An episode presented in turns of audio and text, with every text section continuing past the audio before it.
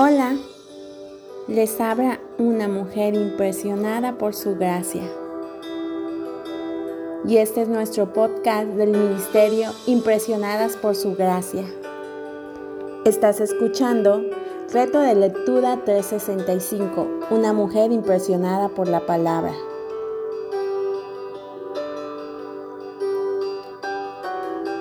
Día 104.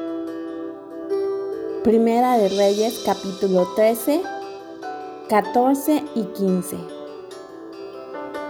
Querida hermana, a continuación comparto contigo mis pensamientos sobre Primera de Reyes capítulo 13, 14 y 15.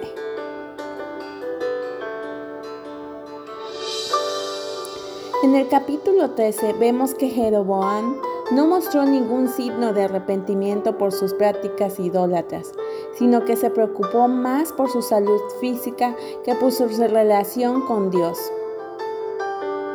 Amiga, cuando escuches su voz, no endurezcas tu corazón.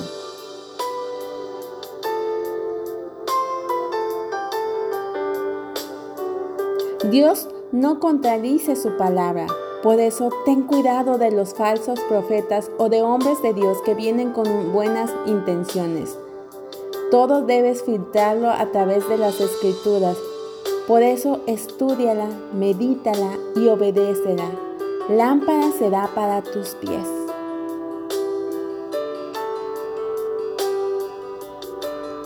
No persistamos en nuestra vida de pecado como lo hizo Jeroboam Nuestros pecados no solo traen consecuencias para nosotras, sino también a nuestros hijos, nuestros esposos, nuestra iglesia y nuestra nación.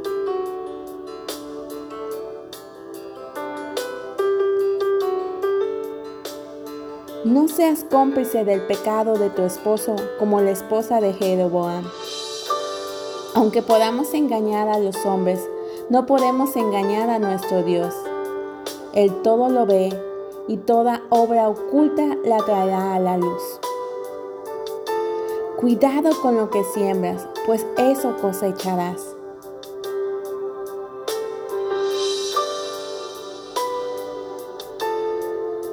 Estos reyes no tuvieron en cuenta la bondad y la paciencia de Dios, las cuales nos guían al arrepentimiento, pues una y otra vez edificaron altares a dioses falsos. Ciertamente Él es lento para la ira y perdona nuestra iniquidad, pero no tendrá por inocente al culpable. Él es justo y castiga la iniquidad de los padres sobre los hijos. Hermana, Dios está hablando a nuestros corazones y nos manda a abandonar nuestras prácticas de pecado hoy mismo.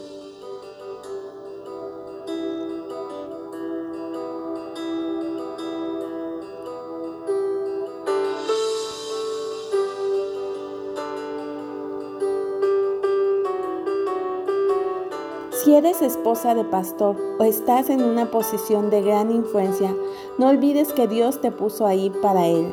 Seamos fieles al que nos llamó. Nuestra fidelidad y devoción es plenamente a Dios. Así como el rey Asa privó a su abuela Maca de ser reina, madre porque había hecho un ídolo Así nosotros debemos de privar a nuestros familiares de ejercer autoridad o influencia sobre nosotras y nuestras familias cuando sus pensamientos o comportamientos son pecaminosos.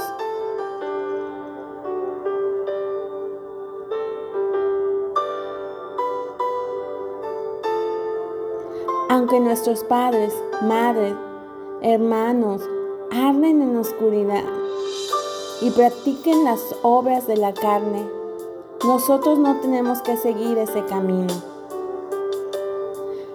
Dios derrotó el poder del pecado para que pudiésemos ser libres en Él, para seguirle a Él.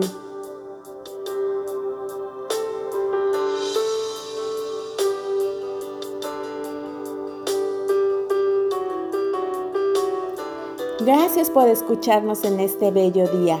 Nuestra oración es que Cristo vive en tu corazón por la fe y que el amor sea la raíz y fundamento de tu vida y que así puedas comprender cuán ancho, largo, alto y profundo es el amor de Cristo.